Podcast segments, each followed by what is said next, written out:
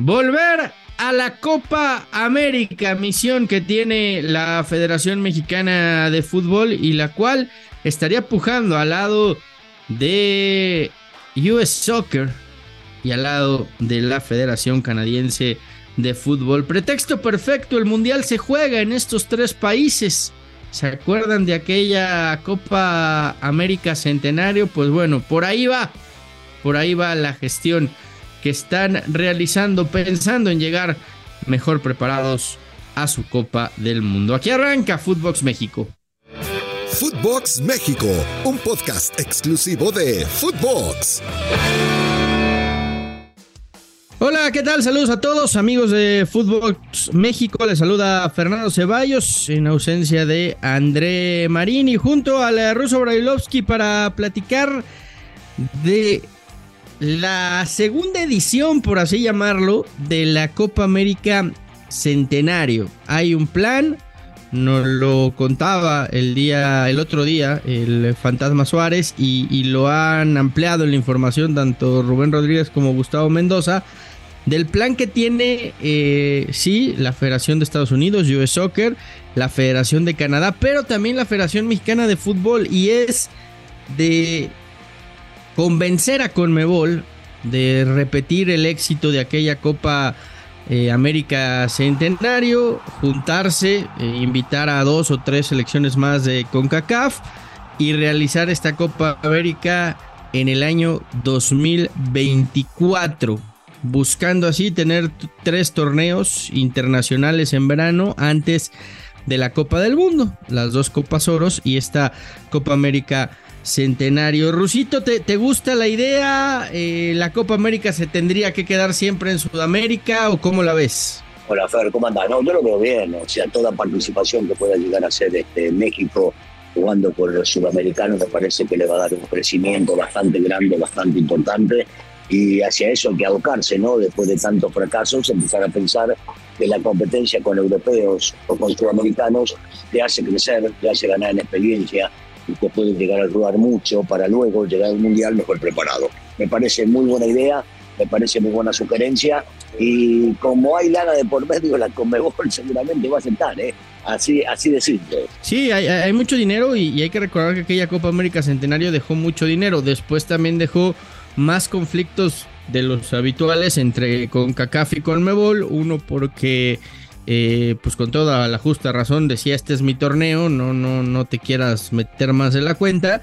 Y el otro porque decía, bueno, pero, pero se jugó en, mi mina de oro, ¿no? Que es, que es Estados Unidos. Ojalá puedan llegar a, un acuerdo ruso y se lleve a cabo. Ahora, es muy importante para México toda esta preparación porque hay que recordar que no va a haber eliminatorias y, va a ser muy complicado que México pueda competir en estos eh, tres años y medio. ¿eh? Claro, y que, pueda llegar a jugar contra equipos importantes, selecciones importantes en el mundo.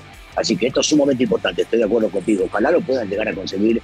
Yo creo que es un paso, eh, más que nada, un paso por necesidad, ¿no? Porque recordemos que en su momento no le convenía, no querían el tema de que metían que el calendario no se ajustaba. Yo creo que tenía que ver con un tema de lana y que no eran muy bien recibidos o muy bien vistos. Pero es una gran oportunidad para que México pueda llegar a competir eh, contra los importantes y de esta manera insisto, ¿no? ir ganando una experiencia competitiva para poder llegar a punto al mundial. Se habla también, Ruso, de que eh, sería el parteaguas para que los clubes mexicanos ahora sí puedan volver a, Copa Libertadores sin afectar los intereses, evidentemente, de, de CONCACAF, lo cual sería otra extraordinaria noticia.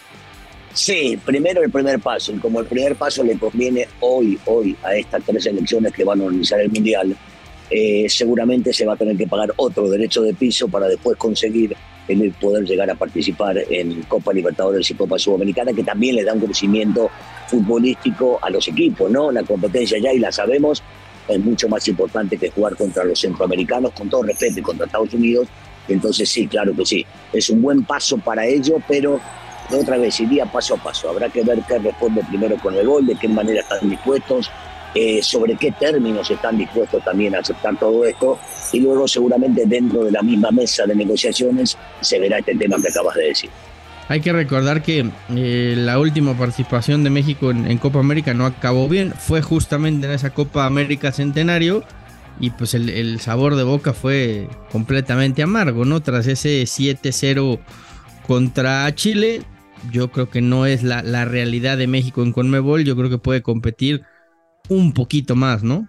Sí, no, no haciendo las cosas como se vienen haciendo hasta ahora, ¿eh? porque lo hemos visto en el Mundial tampoco te tocaron potencia como para decir, bueno, ya tenías que perder de la manera que perdiste y quedar eliminado en la primera rueda.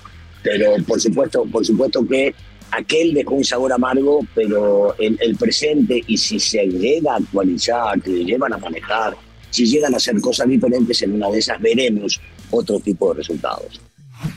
Te quiero invitar y recordar que puedes entrar a, registrarte a caliente.mx. Ahora, regístrate y recibe mil pesos de regalo para que empieces a apostar en vivo. Caliente.mx, más acción, más diversión. Ruso, eh, ¿De qué, ¿De qué le sirve al, digo, tú, tú que la, conoces bien, ¿de qué le sirve al mexicano jugar eh, este tipo de competencias? Porque es, es, una, son, dos, son dos torneos que cuando hablas con todos los exfutbolistas que la jugaron, lo primero que te dicen, regresar a Copa América y regresar a, Copa Confederaciones. Son dos torneos que nos han ayudado a crecer muchísimo futbolísticamente. Sí, digamos que yo no sé tanto las confederaciones, pero sí, sí la Copa América. Si bien es cierto, en las confederaciones encontrás equipos de todo el mundo, yo creo que la, la, competencia con rivales que son más en los papeles que vos, y que yo estoy de acuerdo también que se puede llegar a competir, que es una manera de, de crecer y de ver las posibilidades, yo creo que son sumamente importantes. Primero, el primero, ¿no? La idea de poder llegar a jugar esta, esta Copa América y poder llegar a hacer un buen papel, ir creciendo en lo futbolístico, que el técnico vaya viendo cómo se desempeñan los futbolistas a nivel competencia mayor para después llegar a armar algo importante para llegar al Mundial. Todo esto lo sabemos. También tiene que ver con la lana y acá se maneja muchísimo el tema de la lana, pero si se maneja la lana junto con lo deportivo, puede ser un gran éxito para los dos y para que México no vuelva a ser lo que hizo en este último mundial que hemos visto. Pues veremos si, se confirma, insistimos, esto obviamente está en, desarrollo, es una buena iniciativa y es parte de, las ideas que se tienen para el próximo mundial. Eh, cambiando de tema, Rusia, quería preguntarte algo en específico. Se está hablando mucho de Marcelo Flores, del eh, chico que sigue siendo propiedad del Arsenal, que está a préstamo en el Real Oviedo. Se habla de que eh, eh, no entraría en planes para un segundo año con el Oviedo, pero que el mismo grupo estaría pujando por traerlo a León. ¿Es lo mejor para Marcelo Flores venir hoy a la Liga MX o es mejor quedarse en el Arsenal sabiendo que a lo mejor eh, puede llegar o no puede llegar el debut, pero, pero que sigues estando todavía en el fútbol europeo. Bueno, pero cuando decís puede llegar o no llegar, ya estamos este, mal. Él necesita jugar y necesita jugar en primera división. Eh, y me parece que eh, puede llegar a crecer jugando en un equipo de fútbol mexicano, siempre y cuando le den el lugar para que pueda llegar a crecer. Yo creo que es un buen trampolín, aunque parezca que siempre el trampolín es llegar a Europa, es un buen trampolín para él, un joven que pueda llegar a jugar. Ya lo vimos, eh, se fue a Oviedo y no juega o no tiene los minutos que él posiblemente esperaba eh, para poder llegar a triunfar.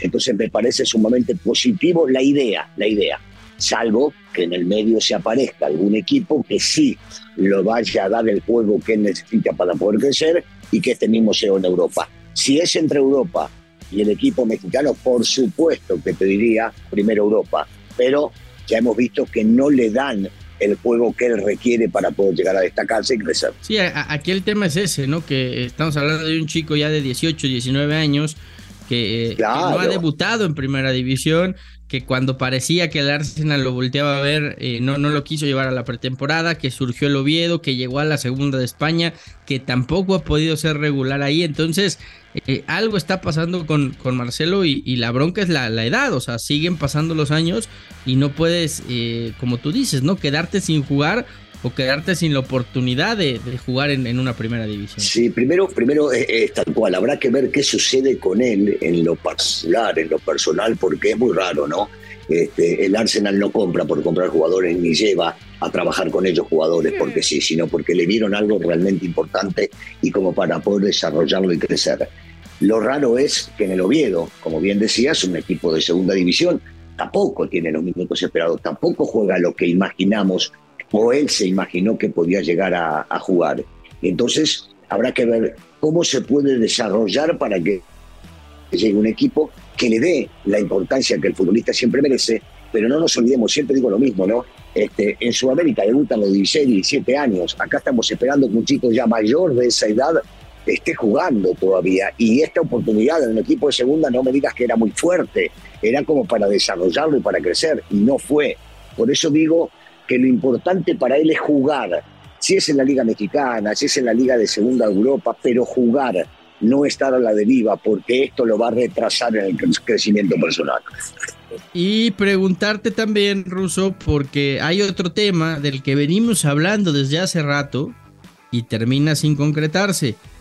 Al día de hoy, Guillermo Ochoa es jugador libre y sigue sin llegar la renovación con el América a pues ya unas cuantas semanas desde que vuelva a rodar el balón en la Liga MX. ¿Te extraña? Eh, ¿Crees que esto ya se complicó? Eh, ¿Será que Memo está esperando? Se ha, se ha, hablado también de que la MLS lo está volteando a ver cada vez con más fuerza y de que por ahí le podría poner una oferta irrechazable, pero, pero a, a mí particularmente me llama la atención el hecho de que hoy América no tenga todavía renovado a, Memo Ochoa después de todo lo que se ha hablado. ¿Sabes por qué no me llama la atención?